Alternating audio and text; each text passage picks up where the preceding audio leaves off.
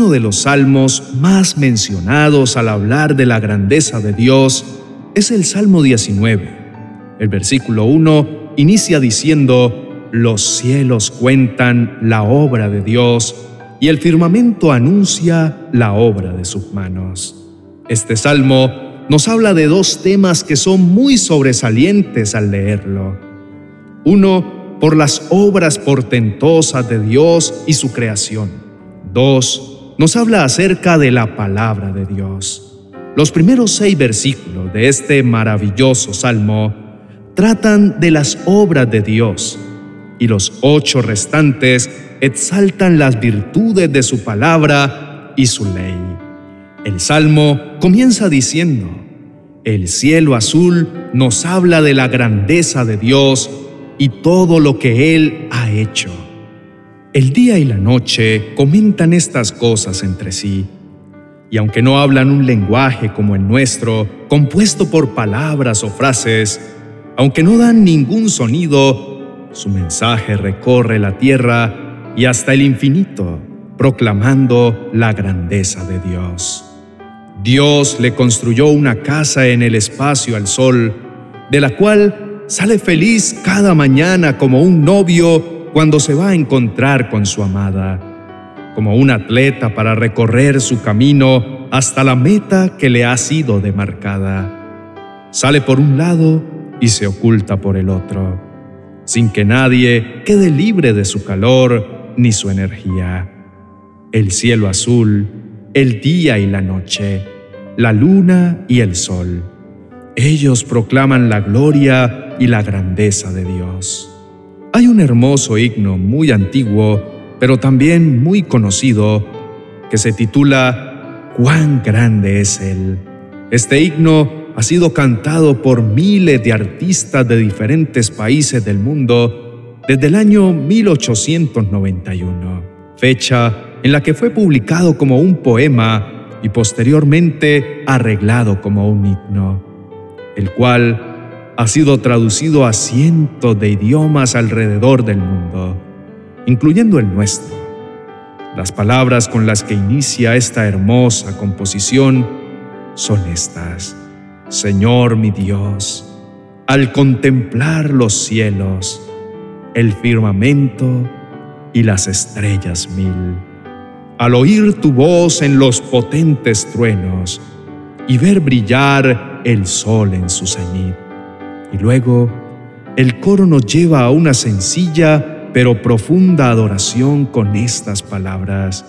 Mi corazón entona la canción. Cuán grande es Él, cuán grande es Él.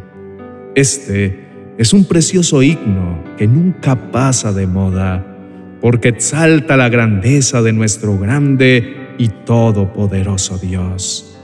Luego, la segunda parte de este salmo inicia en el verso 7. Ahí, el salmista comienza a hablar de los beneficios que trae la perfecta ley de Dios.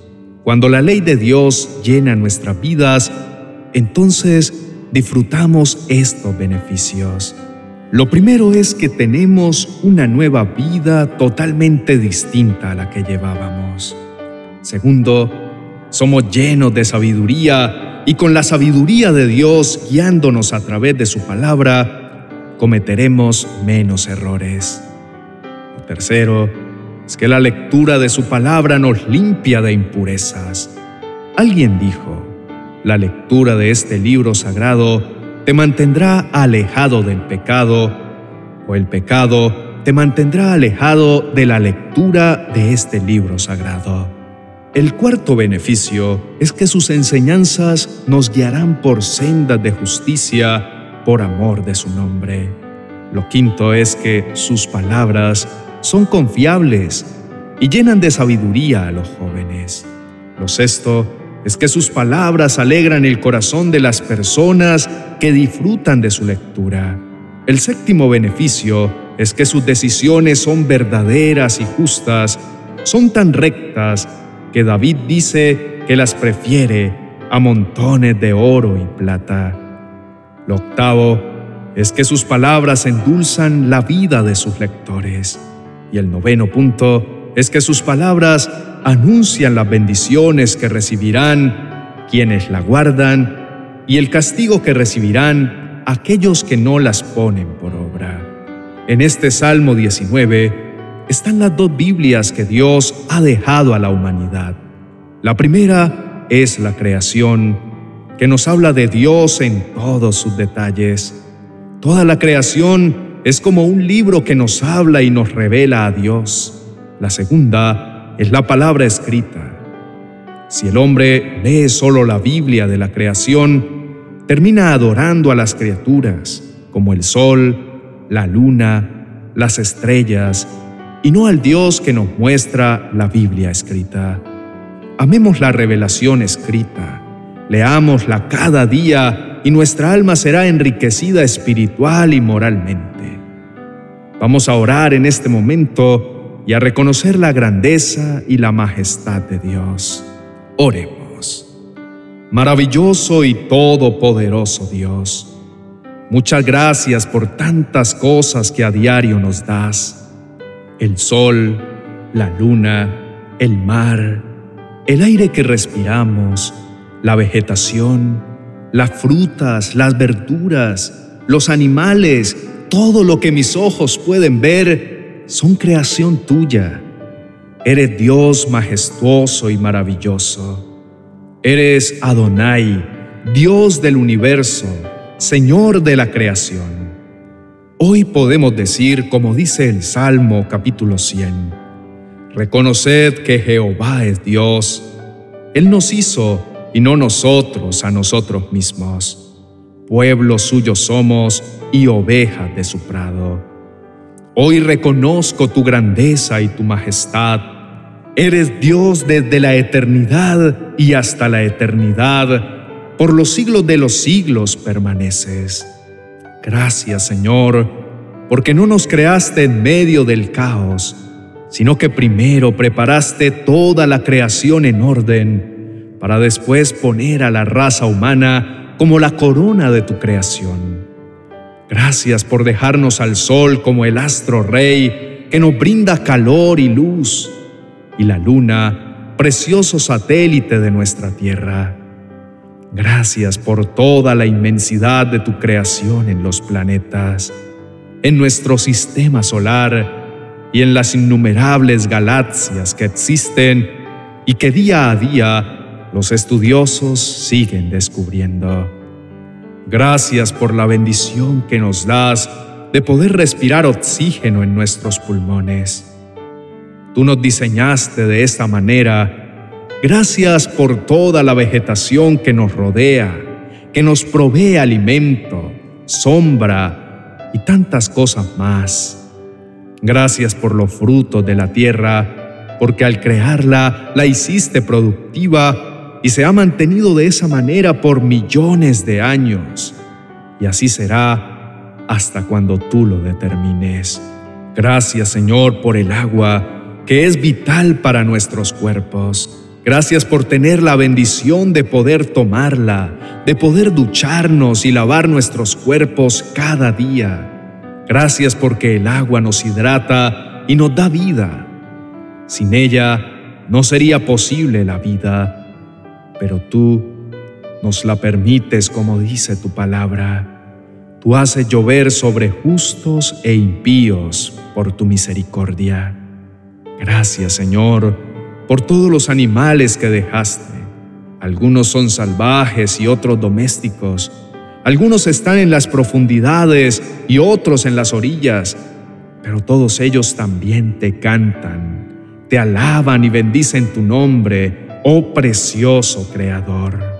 Gracias te doy también porque aún sin hablar con palabras audibles, el firmamento anuncia que es una obra tuya a través de su inmensidad, muchos han llegado a conocerte. Gracias también por tu palabra escrita, porque ella es como una lámpara a nuestros pies que alumbra nuestros caminos. Gracias porque tu palabra es verdadera y es eterna. Muchos gobernantes por milenios han querido desaparecer la Biblia, han querido exterminarla pero no han podido ni podrán, porque tu palabra permanece para siempre. Gracias, Señor, porque a través de su lectura somos edificados, somos bendecidos y somos limpiados para convertirnos en mejores personas. Gracias, porque ahora en este tiempo podemos tener tu palabra de diferentes maneras, escrita en papel, o que también podamos consultar a través de los medios digitales como el celular, el computador. Quiero no solo ser un oidor de tu palabra o alguien que solo la lee por curiosidad, pero nada más. Quiero obedecerla y ponerla en práctica en mi diario vivir. Ayúdame, Señor, a vivir como ella me dice que debo vivir. Ayúdame a pensar como ella me indica que debo hacerlo. Tu palabra llena mi ser de esperanza, de vida, de gozo y alegría. Tu palabra me confronta con mi pecado. Tu palabra no alcahuetea mi estilo de vida, sino que, como un espejo, refleja cómo estoy. La Biblia es la luz del mismo Dios soberano. Es un libro eterno, libro santo, libro de gloria inmortal. Aunque Dios es su autor, muchos hombres la escribieron, inspirados todos por el mismo Señor. Sus letras destilan gozo, su mensaje concreto es el amor. Sus enseñanzas nunca se desactualizan, pues Dios es su creador. Gracias Señor, Dios eterno y maravilloso, por habernos dejado este libro tan precioso que nos guía cada día a tu presencia con gozo. Gracias, amado Señor, en el nombre precioso de tu Hijo amado Jesucristo. Amén y amén.